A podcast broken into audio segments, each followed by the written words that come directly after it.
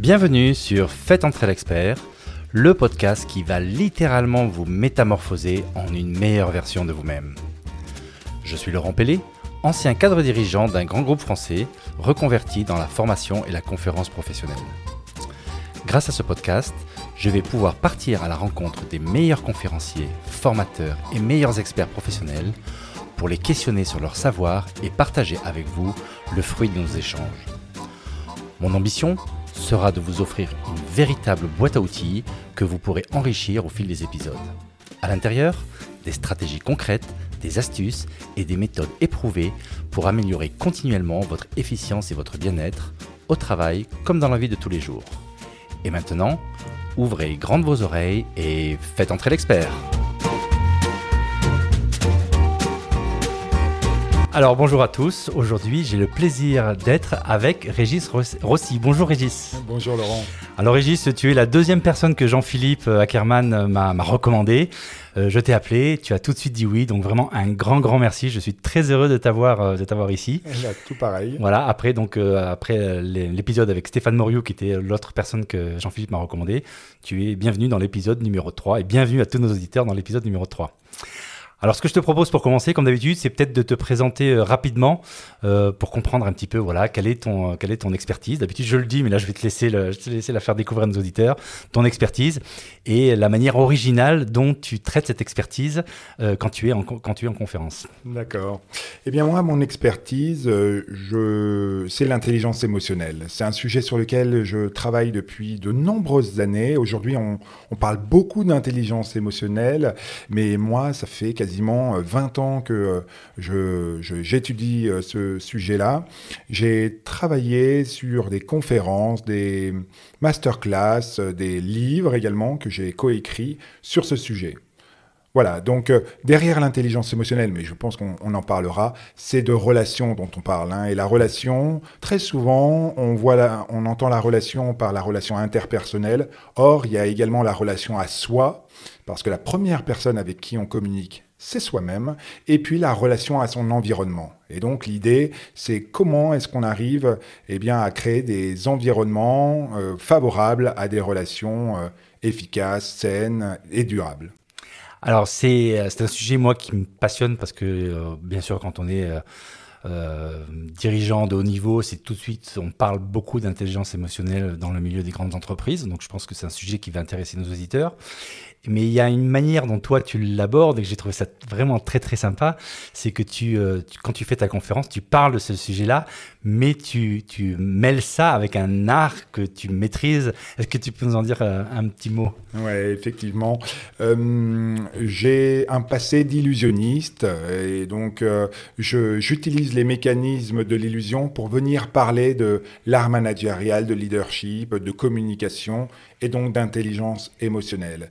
C'est, euh, on, a l'impression que c'est un grand écart entre deux univers euh, qui en apparence sont très opposés. Eh bien, euh, moi, l'idée, c'est de montrer à travers l'art ce que l'art peut nous apporter et, qu'il n'a pas qu'une qu'une définition de divertir, mais elle a aussi cette capacité de nous faire réfléchir. Et donc c'est ça l'idée, le point de départ en tout cas que j'ai eu pour venir parler de, ces sujets-là. Alors c'est super sympa l'idée de, vraiment mêler c'est la précipitation ou la, magie et, euh, et euh, la conférence.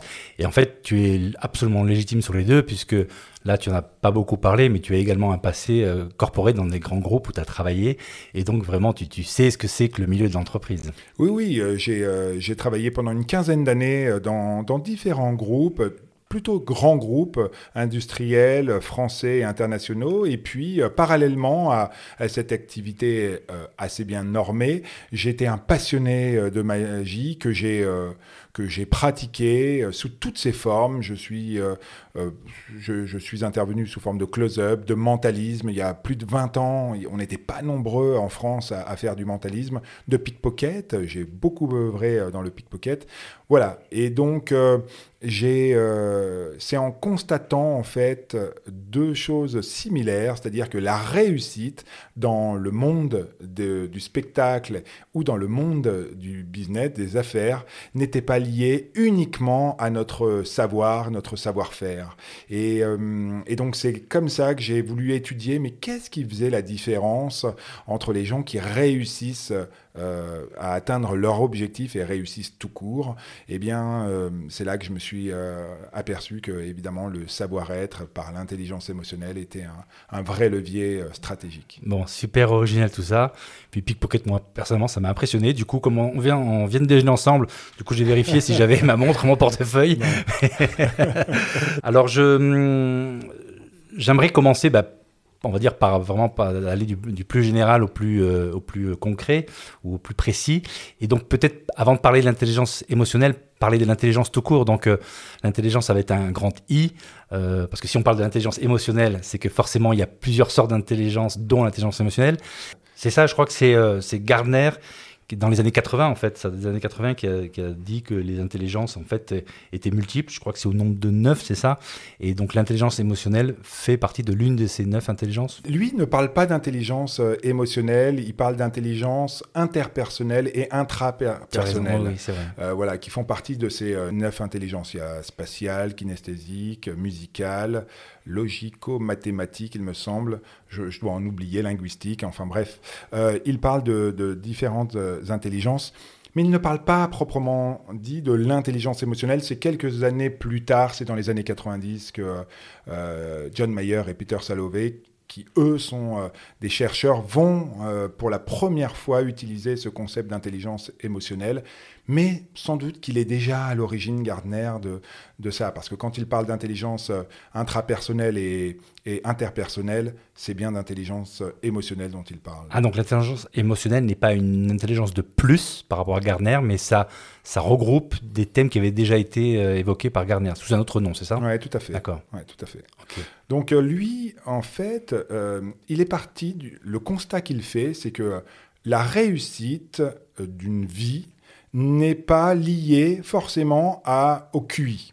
Et pendant très longtemps, on a considéré que le QI était très prédictif pour euh, réussir sa vie. Or, euh, euh, toutes les recherches ont montré que ce n'était pas le cas, que les personnes qui réussissaient étaient des, personnes qui réussissaient à s'adapter aux environnements, à bien communiquer, à bien maîtriser leurs émotions, à pouvoir rebondir de manière beaucoup plus efficace et beaucoup plus haute que la hauteur de leur chute.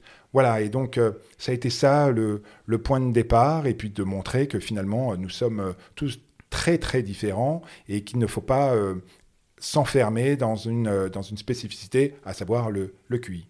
Oui, c'est très intéressant ce que tu dis, parce que du coup, effectivement, dans toutes les caractéristiques, quand tu parles de l'intelligence émotionnelle, tu parles de l'adaptabilité, le relationnel en fait, la manière dont je le vois moi, c'est que comme le monde devient de plus en plus complexe, incertain, enfin, les, euh, voilà, c'est le monde, il, s'accélère, que du coup, euh, être uniquement rationnel, en fait, est de moins en moins adapté au monde qui change de manière très complexe.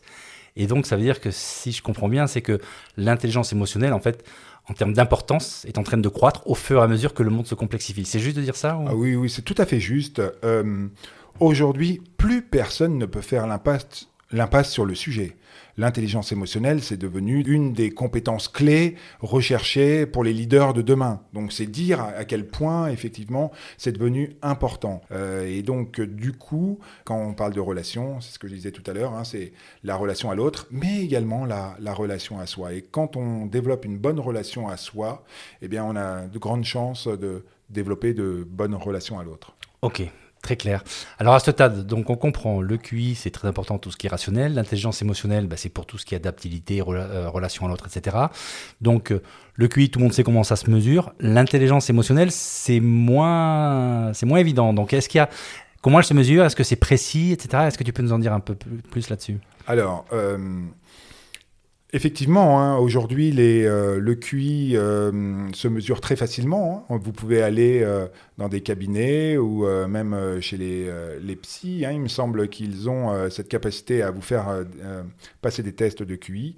pour le QE, il y a deux types de tests qui sont proposés aujourd'hui. des tests d'auto-évaluation. Donc là, ce sont des questionnaires que l'on administre aux personnes et où là, on va leur présenter des situations et donc vous allez devoir répondre. Hein, euh, euh, quelles sont les réactions qui sont les vôtres à partir de, de, ces, de ces questions ou de ces mises en situation. Et puis, euh, on a l'évaluation menée par des professionnels. Donc là, ce sont, ce que je disais, hein, des psychologues, des coachs, hein, très souvent, ou d'autres professionnels qui sont formés, qui peuvent administrer, eux, des, des, évaluations un peu plus approfondies de l'IE. Donc, elles, elles incluent des entretiens, des observations, des questionnaires un petit peu plus détaillés et euh, qui vont euh, permettre d'aller travailler sur euh, la perception émotionnelle, la compréhension des émotions, la gestion émotionnelle et les compétences sociales. Et si on veut, si nos auditeurs, un de nos auditeurs dit tiens j'ai envie de mesurer, il y a des trucs qui sont en ligne facilement accessible ou il faut forcément passer par un cabinet pro? Oh oui, euh, en ligne, vous pouvez effectivement. Euh, Peter Salovey et, euh, John Mayer ont développé un test hein, de, de, QE. Donc, donc, on pourra mettre en ligne les, moi, dans mon ah descriptif de l'épisode. Ah oui, oui, oui, oui, Où, où les, les, les, chercheurs, Christophe Haag, a travaillé là-dessus. Donc oui, oui vous pouvez. Il y a des outils qui existent et sur lesquels on peut aller, on peut les travailler facilement. Ok, ben on fera ça. Euh, et donc alors, à ce stade-là, donc on se comprend que c'est important, surtout dans le monde euh, qui est actuel. Euh, on comprend que ça se mesure. Maintenant qu'on a, on va dire, des, résultats, est-ce qu'on pourrait autant le QI une personne qui a 0 de QI ou une personne qui a 140 de QI, on voit très bien euh, quelles sont les conséquences et à quoi ça se voit. Par contre, en termes de QE, c'est moins évident. Donc, est-ce qu'on pourrait prendre les deux cas extrêmes, dire quelqu'un qui a, alors même si ça, ça n'existe sans doute pas d'avoir un QE à 0, mais mm. quelqu'un qui aura un QE très faible mm. et une autre personne qui aura un QE très développé, à quoi, à quoi je reconnais, euh, si j'ai hmm. cette personne devant moi, à quoi je reconnais qu'elle a un QE élevé ou un QE très, faible C'est une bonne question. Euh, en fait, en réalité, une personne qui a un QE euh, extrêmement faible, donc un, faible niveau d'intelligence émotionnelle, elle, elle va présenter quand même quelques caractéristiques. Alors, pour en donner quelques-unes, on peut parler de la difficulté à reconnaître ses propres émotions. Ok. Ça très clairement. Donc la conscience euh, de soi, en fait. On est, oui, oui, exactement. Une personne qui a une faible, euh, un, une faible IE, elle, elle, va avoir du mal à identifier, à comprendre ses propres émotions. Euh, elle ne peut pas être consciente de ce qu'elle ressent. et donc ça va, ça va rendre difficile ses décisions et en fonction des, des émotions qu'elle a. Ensuite, il y en a un deuxième que je vois très clairement pour une personne qui en manquerait cruellement, c'est le manque d'empathie. Mhm. Alors ça, et ça, donc euh, l'empathie, tu définis ça comment bah, L'empathie, en fait, c'est euh, cette capacité à se mettre à la place. Et à ressentir, jusqu'à ressentir. alors, à ressentir. Sans fusionner, c'est ça hein Exactement. On, on, est là sur de l'émotionnel. J'arrive à comprendre, euh, en tout cas, j'essaie de comprendre le point de vue de l'autre mhm. et de comprendre son ressenti. Et attention, il ne faut pas confondre l'empathie et la compassion. La compassion, c'est compatir c'est souffrir avec. Et donc, euh, souffrir avec, euh, ça peut être dangereux pour soi. On, en reparlera. bien sûr, c'est pas évident, oui, oui, bien sûr. Et donc, du coup, voilà, une personne qui, euh, qui manque d'empathie, elle va avoir du mal à comprendre les émotions des autres. et donc, elle, va, elle va être perçue comme insensible ou peu attentionnée. D'accord. Donc, finalement, faible conscience de ses propres émotions et faible compréhension des, émotions de l'autre. Et donc là, on voit les conséquences. Quoi. Voilà. et une troisième caractéristique d'une personne qui manque euh, cruellement d'intelligence émotionnelle, je dirais qu'elle a la difficulté à gérer ses émotions. Elles peuvent réagir de manière excessive, inappropriée, face à du stress ou à des situations émotionnelles intenses. Voilà.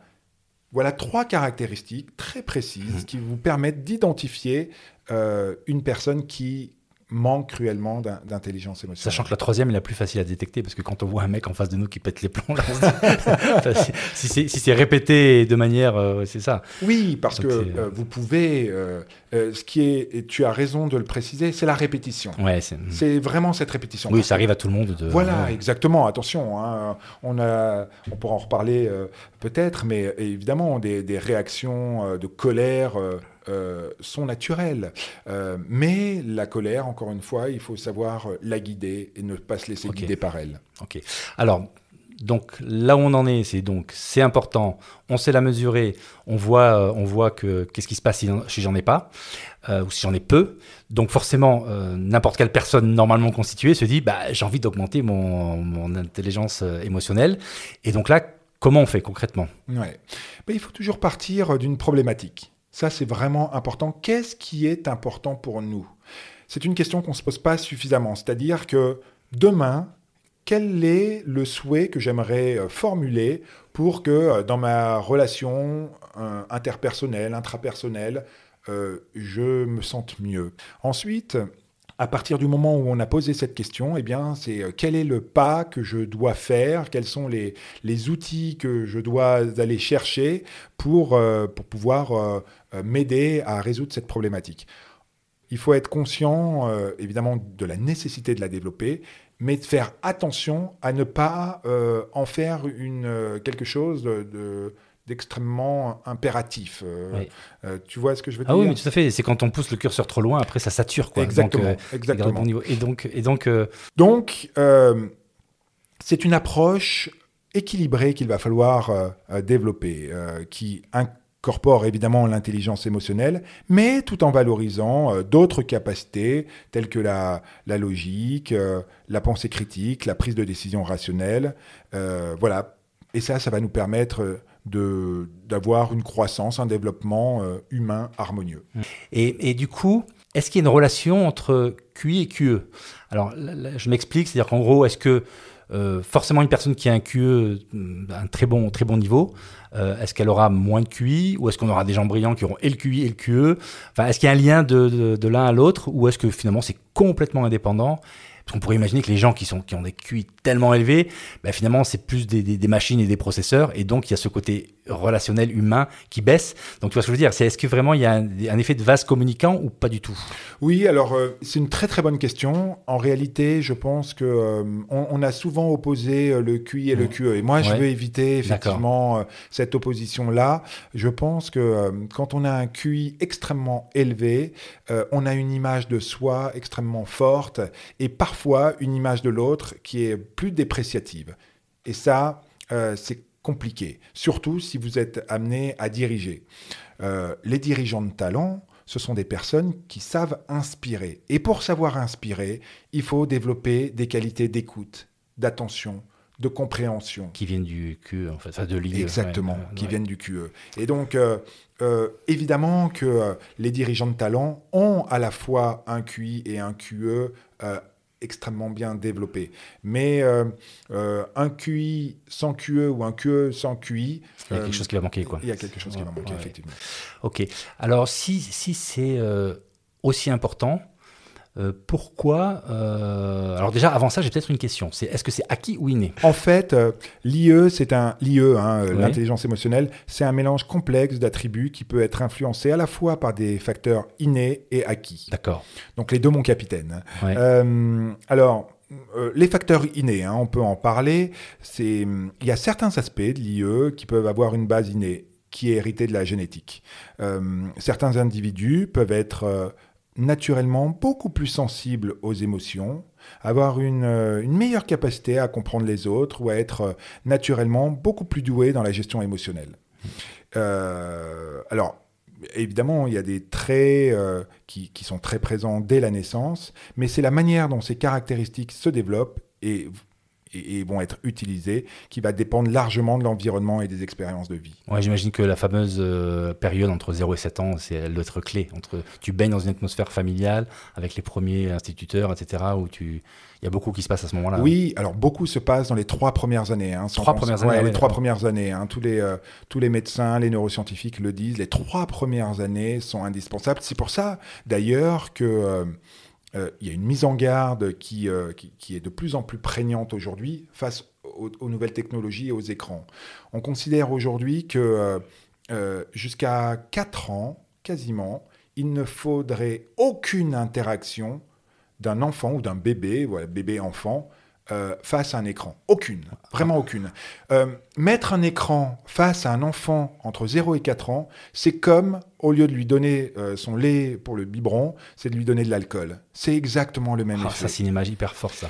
Et Et oui, d'ailleurs, c'est- c'est d'ailleurs, c'est très bien pour nos managers qui nous écoutent, qui sont sans doute très, euh, très occupés. C'est vrai que la tentation est facile de dire bon, allez hop, je file une tablette et puis il se débrouille. Alors qu'en fait, ce que tu dis, c'est bah, vous, le, vous le rendez euh, dé- vous le dépendant, quoi. ah oui, vous le ren- rendez dépendant. Et, Et puis vous surtout, tuez son intelligence émotionnelle. Et hein. plus que ça, même ses compétences cognitives et évidemment ses compétences émotionnelles. Donc c'est très clair. hein. Ouais. Vous ne trouverez pas un médecin qui vous dira le contraire aujourd'hui. Donc, il faut prendre la mesure de, de, de, de- de ce constat-là. Et, euh, et en fait, ce qui est vrai avec nos enfants, euh, nos petits-enfants, l'est tout autant en réalité dans nos interactions de tous les jours, euh, sociales, euh, familiales ou professionnelles. Si vous passez du temps avec des gens qui ne sont jamais disponibles pour vous, qui passent leur temps sur leurs écrans, je peux vous assurer que la qualité relationnelle que vous construisez, elle va être extrêmement pauvre. Alors que lorsque vous développez du temps, de l'attention avec des personnes, en étant vraiment pleinement avec, eh bien, vous, développez une qualité relationnelle extraordinaire.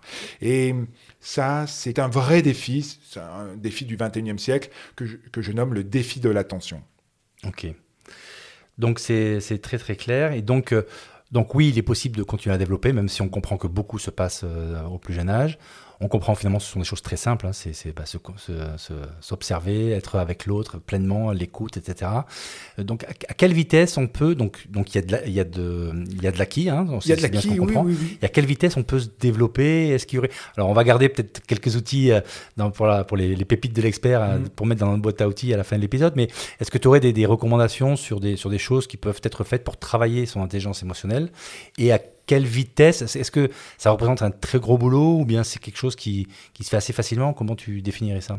Alors, euh, euh, sur les facteurs acquis, euh, sur les facteurs acquis, elle, va être développée, cette, cette intelligence émotionnelle, par l'expérience, par l'apprentissage, par la pratique. Les expériences de vie, l'éducation, les interactions sociales et la volonté, t'en parles, hein, la volonté de s'améliorer vont contribuer au développement des compétences émotionnelles. Alors par exemple, euh, on peut faire des exercices, hein, des exercices de, de développement personnel, euh, des pratiques euh, comme la méditation ou la pleine conscience vont aider à améliorer les compétences liées à l'intelligence émotionnelle. Tout comme on peut améliorer ses compétences académiques hein, euh, par la pratique et l'apprentissage, eh ben, il est possible ég- également de développer, d'améliorer son, son IE au fil du temps. Donc c'est jamais trop tôt et c'est jamais trop tard. Euh, alors après, Comment la développer Déjà par euh, un intérêt. Un intérêt sur ce sujet-là. Alors, ça peut passer par l'auto-évaluation, hein, c'est-à-dire se dire, ben, on va commencer à s'observer soi. Oui. C'est vraiment pour moi la, la Ce qui est le clé. pilier 1 que tu disais, c'est la conscience de ses propres émotions. Voilà, Ouais. la con- on on parle de conscience de soi. Donc, c'est s'observer, Mhm. c'est prendre conscience de ses propres émotions, ce qui les déclenche et comment euh, on y réagit.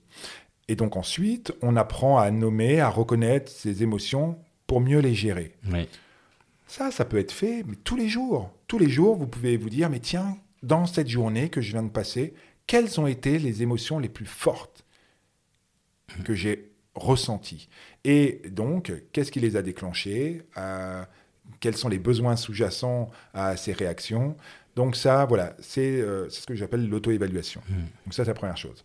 Ensuite, eh bien... euh, pour le développement de l'empathie, par exemple, comment est-ce qu'on fait pour développer son empathie? Parce que euh, est-ce qu'il y a des cours d'empathie? Alors, aujourd'hui, en tout cas en France, on est en train hein, de mettre en place des cours sur le sujet. Enfin, quand je dis on, je parle de l'éducation nationale, mais je vous parle de ça il y a quelques semaines. hein. Gabriel Attal a annoncé euh, des, euh, des cours euh, sur l'empathie. Il s'inspire de ce qui a été fait en- dans les pays scandinaves, où, où les enfants, les bébés même, euh, reçoivent en maternelle, en primaire, des, des cours sur Ah l'empathie. bah, quand on comprend ce que tu viens de dire, que c'est au jeune âge, c'est c'est vrai que c'est choquant qu'il n'y ait rien et que on soit aussi en retard. quoi. C'est incroyable. C'est incroyable, oui. C'est incroyable. Bon, la bonne nouvelle, c'est que ça arrive. Très Ouais, bien. ouais. Donc, pratiquer la compréhension des, des émotions des autres, écouter activement, euh, être attentif aux signaux émotionnels des autres, essayer de se mettre à, la- à leur place pour mieux comprendre leur point de vue. Voilà des, des premières pistes euh, pour, euh, pour développer de l'empathie. Sur la gestion émotionnelle, on va apprendre des techniques de gestion du stress et des émotions. Mhm. Voilà, alors la méditation, la respiration profonde ou d'autres méthodes de relaxation aident à contrôler les émotions intenses, hein, quand elles sont extrêmement Mhm. intenses. Mhm. La communication efficace, hein, on sait, je le disais tout à l'heure, une personne intelligente émotionnelle saura bien communiquer. Eh bien, comment est-ce qu'on peut développer euh, ses compétences en communication? Eh bien, on va tout simplement apprendre à exprimer ses émotions de manière claire, constructive, tout en étant extrêmement attentif euh, aux autres. Voilà. Euh, voilà, il y a le feedback également qui est intéressant euh, de pratiquer, qui est même nécessaire de pratiquer. C'est euh, Alors là- ça, ça tombe très bien parce que le feedback, c'était le sujet de mon épisode numéro 2 avec Stéphane Moriou. Eh oui, oui. Donc là, c'est, voilà, on voit qu'il y a des liens entre les Ah, sujets. ah oui, oui, tout à fait. Le, le- le Stéphane Moriot, que j'aime beaucoup, j'ai lu son livre. C'est un des derniers livres en, en psychologie sociale, parce que pour moi, c'est un livre en psychologie sociale que j'ai lu qui était incroyable. Et quand, j'ai vraiment, vraiment apprécié. C'est un, bijou, ce, livre. Et donc, solliciter des retours d'informations de la part des autres pour améliorer euh, sa compréhension de ses propres réactions émotionnelles, c'est devenu un défi aujourd'hui et une nécessité. Donc, euh, de réfléchir à ces interactions pour mieux comprendre comment nos émotions influent sur nos décisions, nos comportements. Voilà à quoi servent euh, les feedbacks. Donc là, on voit comment la développer soi-même, mais après, quand on est un manager, un leader d'équipe, euh, il y a aussi, je pense, qu'on peut la transmettre. Donc moi, mon, sentiment, c'est que elle est contagieuse, parce que dans mon expérience, quand tu es, tu ressens tout de suite si tu as quelqu'un qui a une grande intelligence émotionnelle. Euh, la question, c'est est-ce qu'un un leader qui a une haute intelligence émotionnelle peut transmettre ça à ses équipes parce que du coup c'est une solution d'apprentissage c'est à dire que la clé ça peut être bah, si vous voulez la développer cherchez des boss qui en ont une grande et puis sans rien faire juste par mimétisme vous, la, vous pourrez la- l'acquérir Ouais. Je pense que c'est la meilleure. ouais Je pense que c'est la meilleure. Effectivement, euh, elle, elle est extrêmement contagieuse. L'émotion est contagieuse. Donc, euh, passer une après-midi avec une personne qui est remplie de joie de vivre, eh bien, vous allez voir, vous allez avoir le sentiment d'avoir vécu un moment enrichissant. Euh, un moment qui, qui compte, qui vous fait du bien. Passer la même après-midi avec une personne qui se plaint tout le temps, qui râle, qui ne vous adresse pas un seul sourire de la journée, eh bien, vous n'aurez qu'une seule envie, un aspirine et au lit. oui donc finalement c'est super parce qu'on passe du bon temps et en plus on augmente sa propre euh, capacité euh, d'intelligence émotionnelle Et bien euh, sûr, d'où, effectivement cette nécessité de veiller à la qualité de nos relations. On en revient là. Et ça, euh, c'est vraiment important. Ce que tu dis, c'est la transmission par l'exemple. Mm. Euh, les personnes qui démontrent un haut niveau d'intelligence émotionnelle dans leur comportement, dans leurs interactions, elles vont inspirer, elles vont influencer les autres de manière extrêmement positive. Ok, alors je change de, de sujet. Donc tu disais que dans tes conférences, tu, euh, bah, tu, étais, euh, tu utilises l'u- l'illusionnisme, donc la magie pour, euh, bah, pour mêler ça avec l'intelligence émotionnelle. Donc est-ce que très rapidement tu peux nous dire en fait en quoi la magie est un bon moyen pédagogique pour parler de l'intelligence émotionnelle Donc la relation qu'il y a entre les deux. Oui, en fait, ce qui m'intéresse dans, dans, dans ce que je propose, c'est de proposer des expériences qui vont créer un effet waouh, parce que j'utilise les ressorts et les mécanismes de l'illusion, mais ce sont des expériences qui sont à la croisée des chemins entre euh, les sciences de la magie et les sciences sociales sciences cognitives. Mhm. Donc ce sont des expériences que j'ai créées vraiment spécifiquement pour ça. Et donc, quand je vais expliquer le processus qui m'a permis de réussir, mon auditoire s'attend à ce que je leur montre mon savoir-faire, mes compétences, euh, mes techniques. Et en fait, ils vont s'apercevoir que oui, effectivement, j'ai un savoir-faire, mais que ce n'est pas lui ou seulement lui qui m'a permis de réussir l'expérience que je viens de faire. Mais que ce qui m'a permis de réussir, c'est ma capacité à développer de l'empathie, de la confiance, de générer de la coopération, de l'engagement, des leviers émotionnels qui sont invisibles. Et donc l'idée pour moi, c'est de rendre l'invisible visible. Et quand je le fais, évidemment, je fais l'analogie avec le monde professionnel et les fonctions des personnes qui sont en face de moi. Et donc évidemment, les gens comprennent que, eh bien, eux aussi, ils ont un savoir-faire, mais que il ne suffit plus aujourd'hui. Ouais, je trouve ça super smart parce qu'en plus tu vis un moment émotionnel et donc on sait qu'en fait tu ancres beaucoup plus quand il y a des moments émotionnels et donc ce que tu vas transmettre pendant ces conférences clairement vont être ancrés avec ces, avec ces tours euh, que tu, que tu leur fais. Donc je trouve ça euh, très bien. Dernier petit sujet avant de passer au pépites de l'expert parce que je vois vraiment que le temps file. Euh, l'intelligence artificielle, c'est très à la mode, on en parle beaucoup, etc. Donc ça c'est une intelligence supplémentaire que Gardner sans doute ne, ne citait pas dans ses neuf intelligences. Pourtant on voit qu'elle va vraiment rentrer dans nos vies et voire même avoir un impact sur les intelligences existantes. Donc, euh, je vais bientôt recevoir un, expert sur l'intelligence artificielle. Donc, l'idée, c'est, c'est pas de parler de l'intelligence artificielle, on va le faire, mais c'est juste toi, voilà, comme spécialiste, comme expert de l'intelligence émotionnelle, comment tu vois la montée rapide de cette nouvelle intelligence euh, qu'est l'intelligence artificielle et quelles peuvent être les conséquences euh, de l'une sur l'autre? Moi, je voudrais pas opposer l'IA et l'IE. Euh, pour moi, ce sont deux domaines qui sont extrêmement euh, distincts, mais en même temps euh, très interconnectés. L'IA, elle va se concentrer sur la capacité des machines à effectuer des tâches qui nécessitent généralement de l'intelligence humaine. Mhm. Et donc, cela inclut la capacité d'apprendre, de raisonner, de percevoir, de résoudre des problèmes, et même d'interagir avec des humains. Mhm. D'autre part, l'intelligence émotionnelle, elle, elle va concerner la capacité des individus à reconnaître, à comprendre, à gérer et à utiliser ses émotions et à interagir efficacement avec les autres. Donc ces deux domaines, finalement, se complètent sur différents aspects. D'abord, l'interaction homme-machine.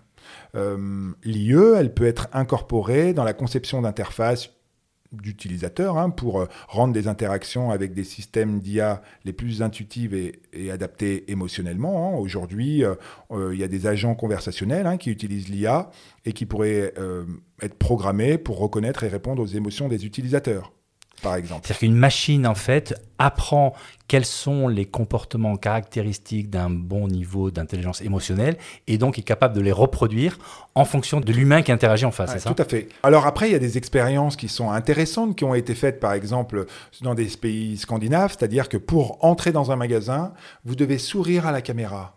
Si vous ne souriez pas, alors le, les, les, ça ne s'ouvre pas. Les portes, non, mais les portes ne s'ouvrent pas.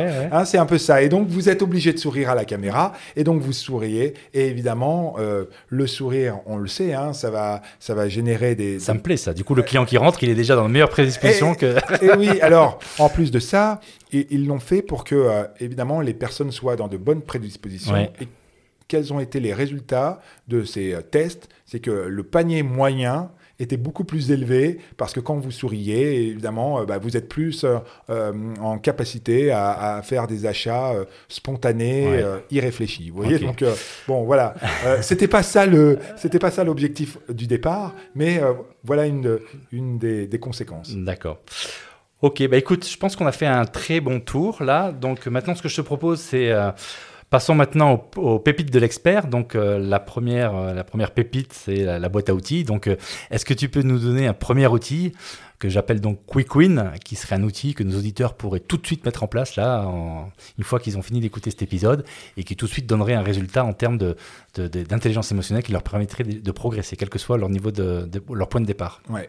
Alors moi, un outil très facile à mettre en place, qui est rarement mis en place à la fois dans sa vie professionnelle et dans sa vie euh, personnelle, c'est l'exercice de gratitude. L'exercice de gratitude consiste à euh, signifier à une personne trois choses qui, euh, qui ont été marquantes pour soi et qui ont été marquantes parce que l'autre nous a dit quelque chose ou a fait quelque chose pour nous sans s'en rendre compte ou mmh. consciemment hein, et qui nous a été extrêmement utile. Alors, dans le cadre privé, comment ça se passe? Eh bien, euh, j'invite souvent les gens le dimanche soir, par exemple. Il faut qu'il y ait une périodicité, hein, donc euh, généralement on le fait euh, une, c'est de manière hebdomadaire dans le cadre privé, où là vous vous réunissez en famille, donc avec votre conjoint, les enfants, et puis eh bien chacun à son tour va, va avoir préparé cet exercice et donc va dire trois merci euh, aux uns et aux autres pour quelque chose qui a été, une réalisation qui a mmh. été faite dans la semaine. Et ça marche en entreprise, ça aussi? Eh bien, en entreprise, ça marche, effectivement. Alors là, c'est pendant les réunions, c'est pas des rythmes hebdomadaires, mais euh, ça peut être mensuel. Voilà, on va remercier euh, chacune des personnes là, qui constituent euh, le groupe dans lequel nous travaillons pour euh, quelque chose qui a été pareil, quelque chose qui a été dit, quelque chose qui a été fait. Et ça, ça augmente le niveau, j'imagine, de toute l'équipe en fait, en plus. Donc, Évidemment, ouais, évidemment. Et puis, ça vous permet. vous savez, le cerveau repère toujours ce qui ne va pas. Il, euh, il va euh, vite identifier quels sont tous les facteurs de risque. C'est son boulot en même temps. Oui, c'est Il son est boulot. programmé pour, euh, Bien pour sûr, détecter les sûr. risques. Et, euh, Euh, il n'est pas programmé pour euh, cultiver la joie. Mm. Et donc, euh, il va falloir euh, eh bien l'aider à cela. Et c'est important parce que euh, quand on parle des émotions, on parle des émotions à la fois euh, à la, des émotions primaires. Les émotions primaires, il y en a pas tant que ça, il y en a six. La colère, le dégoût, la tristesse, la peur, la surprise et la joie. Mm. Donc, euh, il est important pour avoir un équilibre émotionnel de cultiver cette joie. Eh bien, vous la cultivez en pratiquant ce type d'exercice. Alors, vous allez voir, hein, au départ, quand je dis ça, des managers, à Ça des dirigeants, j'imagine. ouais. ah, les gens se disent, mais Ouais. c'est compliqué. Mais quand vous le mettez en place, c'est extrêmement magique. Parce qu'il se passe quelque chose euh, auquel vous ne vous attendez pas. Donc ça, Ouais. c'est vraiment Donc, important le essayez, c'est l'adopter. Allez-y, c'est facile. Oui, Même si tu dis c'est facile à mettre en place, mais dans la, je comprends qu'il peut y avoir des barrières parce que dans le monde où on est, on n'a pas l'habitude en fait. Les est- barrières sont Ouais, psychologiques. ouais, ouais. Les barrières sont psychologiques. J'entends souvent des parents se plaindre des conflits euh, interpersonnels entre les enfants. Mais si vous donnez pas de moments où les enfants peuvent euh, porter un regard positif sur l'autre, évidemment, vous leur donnez moins d'armes pour euh, euh, euh, ancrer des relations saines, efficaces, durables entre elles. Et donc ça, ce sont des... c'est un outil, mais qui est extrêmement efficace. Ok, alors l'autre outil qui peut être un peu plus mm, long à mettre en place, mais qui est extrêmement euh, puissant, tu en aurais en tête? Oui, euh, je parlais tout à l'heure de la respiration. Sur le stress, euh, la respiration, c'est un, un- la cohérence cardiaque, par exemple, c'est un très très très bon outil. Il faut, quand on, quand on a, euh, quand on est dans des environnements où parfois euh, les tensions peuvent euh, être importantes ou en tout cas les états de stress peuvent être beaucoup plus familiers, il faut développer la cohérence cardiaque. Ça, c'est vraiment vraiment important. Donc, allez euh, euh, étudier le sujet. Il y a plein de, sites internet sur lesquels euh, on a des petites vidéos qui vous aident à, réaliser ces exercices de respiration. Ou vous avez des outils hein, aujourd'hui que vous achetez qui vous permettent de, de porter votre respiration. Ça, c'est vraiment, vraiment important. Alors, vous pouvez l'utiliser au quotidien. hein. Généralement, la cohérence cardiaque, on en fait plusieurs fois par jour. Ça dure 5 minutes. Mais en fait, ce qui est long en fait et compliqué, c'est de le transformer en routine en fait. C'est ça. hein, Exactement. C'est pour ça que tu le classes dans cette. euh, Exactement. Ouais, ouais. Alors c'est marrant parce que tu me donnes ces exemples-là et en fait, comme tu sais, je, je me lance dans la formation et en fait, il y a tout un catalogue, notamment sur, euh, sur la gestion des émotions. Et en fait, on retrouve ces outils-là et les entreprises sont en demande. hein. Ouais, mais vous savez, j'ai la chance euh, de rencontrer énormément de dirigeants. Et donc, euh, je m'intéresse toujours à comment est-ce qu'ils font, eux, pour gérer des situations euh, extrêmes, euh, faire face à des, à des conflits qui parfois peuvent être vraiment très très importants. Mais je m'aperçois qu'en définitive, ils ont ces, ils développent ces outils. Euh, les Mhm. outils dont je vous parle, ils les mettent en exergue. Mhm, mhm. J'entends souvent des, euh, des personnes dire Waouh, quel discours incroyable, il est tellement fort en Si, il improvisation, travaille. etc. si, il travaille. Mais en réalité, évidemment. Churchill disait Un discours improvisé a été réécrit trois fois. Il est bon ce Churchill quand même. Ah, il est très fort. Et donc, voilà, et donc, il n'y a pas de secret. Ouais. Le secret, il est dans le travail. Ouais. Dans le travail. Écoute, euh, maintenant, si, si tu es d'accord, donc les bons plans de l'expert, donc là, bon, tu as parlé de ton livre, donc ça on le mettra dans le descriptif. Est-ce qu'il y a d'autres euh, d'autres ressources possibles sur un, que tu recommandes qui vraiment, voilà, donc l'idée c'est de pas de pas inonder nos, nos auditeurs, mais juste quelques pépites comme ça que tu. euh, Ce qui est toujours intéressant, c'est de, pour cultiver effectivement l'empathie, la, la compréhension des besoins de l'autre, c'est de lire. Hmm. Euh, lire. Aujourd'hui, on, lit de moins en moins. Or, c'est vraiment, vraiment important pour cultiver cette empathie. Pourquoi? Parce qu'en fait, quand on arrive à se mettre à la place des personnages, on réussit finalement à comprendre que euh, euh, tout n'est ni jamais noir ni jamais blanc. Et donc on arrive à se mettre parfois même en, empathie avec des personnes avec lesquelles dans la vie on ne serait pas en empathie. Pourquoi? Bah Parce que on a compris d'où ils venaient. On est moins dans le jugement. Euh, donc lire favorise hmm. aujourd'hui cela. lire, mais également regarder des, séries, hein, permet également cela. Écouter mon podcast. écouter, écouter des podcasts. Et en fait, ce qui est très intéressant et connexe à tous ces sujets, c'est la relation. Donc plus vous passez de relations avec des personnes très différentes, dans des milieux aussi très différents, plus vous allez en fait développer votre intelligence émotionnelle. Donc il faut aller dans des environnements dans lesquels on n'a pas l'habitude d'aller, converser avec des personnes avec qui on n'a pas l'habitude de converser, parce que on va comprendre davantage leurs besoins, on va comprendre davantage leur point de vue et on, on va être de moins en moins dans le jugement. Une personne qui a une intelligence émotionnelle développée, je ne l'ai pas dit tout à l'heure, mais est rarement dans le jugement. Et là, quand tu décris euh, ça, moi, ça me fait penser, le mot qui me venait à l'esprit, c'est ouverture d'esprit. Mm. Ouverture d'esprit et intelligence émotionnelle, j'imagine que c'est très lié, non? Ah oui, bien sûr. Curiosité également. Curiosité, mm. ok. Euh, et, enfin, moi, j'aime bien demander aux experts l'autre pépite qui est euh, le petit secret, euh, j'appelais ça comme ça, mais j'aimerais poser la question différemment. Peut-être, c'est imagine que tu es sur ton lit de mort après une vie bien complète.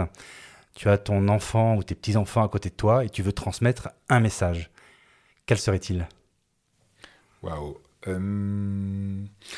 Je lui dirais échange les gens qui te font perdre ton temps contre les gens qui te font perdre la notion du temps.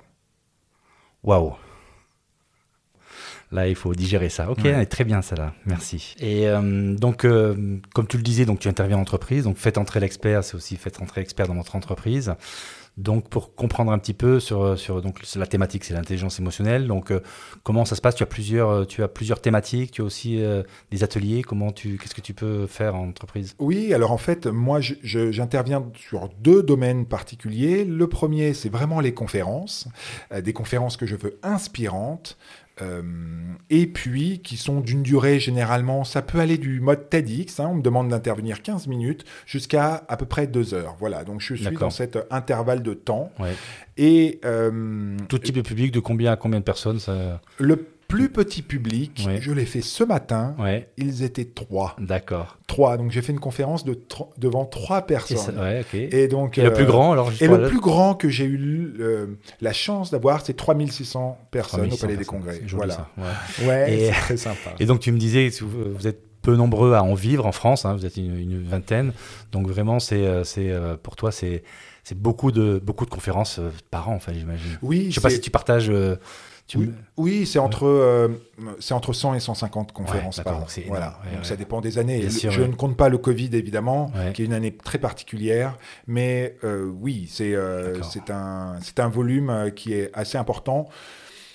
Après, moi, quand j'ai commencé ce métier, mon ambition, c'était de faire une, une, trentaine de conférences par an. Je m'étais dit, si je fais 30 conférences par an, je suis vraiment ravi parce que je sais quelle est la difficulté pour pouvoir les faire. Euh, après, c'est un métier qui marche beaucoup, beaucoup euh, au bouche à oreille. Plus vous faites d'interventions, et eh bien, plus vous êtes sollicité parce que les futurs commanditaires sont toujours euh, dans la salle où on parle autour d'eux. Donc, c'est un métier qui marche beaucoup, beaucoup à la, à la recommandation. Ok, très bien. Enfin, dernière petite question, est-ce que tu aurais des, des recommandations d'experts que tu aimerais proposer pour, pour venir dans, mon, dans mon podcast? Oui, oh, il y en a beaucoup qui pourraient venir, euh, mais je vais t'en donner, euh, je vais t'en donner deux, un homme et une femme. Euh, je te donnerai Bernard Tellier, mhm. qui est un ancien négociateur du GIGN, qui est un conférencier très talentueux. Quand moi j'ai commencé dans ce métier, j'ai contacté euh, trois conférenciers, dont lui. Euh, voilà, il m'a mhm. tout de suite répondu euh, et, c'est même devenu un ami au fil du temps. il est très très talentueux. Et puis une femme également très talentueuse, Dorine Bourneton qui, elle, euh, a vécu un drame à l'âge de, 15-16 ans. Euh, elle était dans un, dans un avion qui s'est craché. Euh, il n'y a eu aucun survivant sauf elle, mais elle a perdu l'usage de ses jambes. Mais comme elle le dit si bien, elle n'a pas perdu Elle a perdu ses jambes, mais elle n'avait pas perdu son rêve. Et son rêve, c'était euh, d'être pilote. Et donc, euh, c'est une femme extraordinaire, qui a un parcours incroyable, qui est conférencière également. Et hum, je pense qu'elle a toute sa place dans, ton podcast. Bon, Bernard, Dorine, je vais vous contacter en espérant vous avoir bientôt au micro de ce podcast. Bah, écoute, merci beaucoup. On a passé euh, un très bon moment ensemble.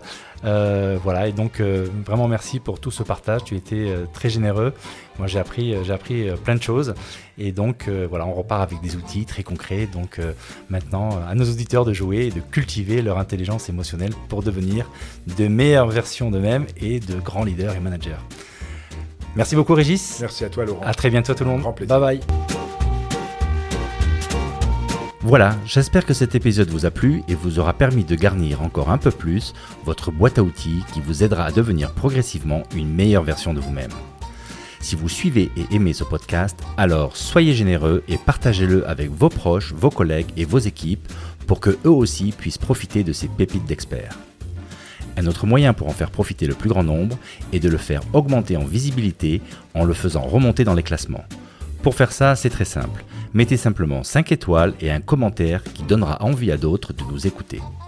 Enfin, je vous rappelle que vous pouvez aussi vous abonner à ma newsletter dont j'ai mis le lien dans le descriptif.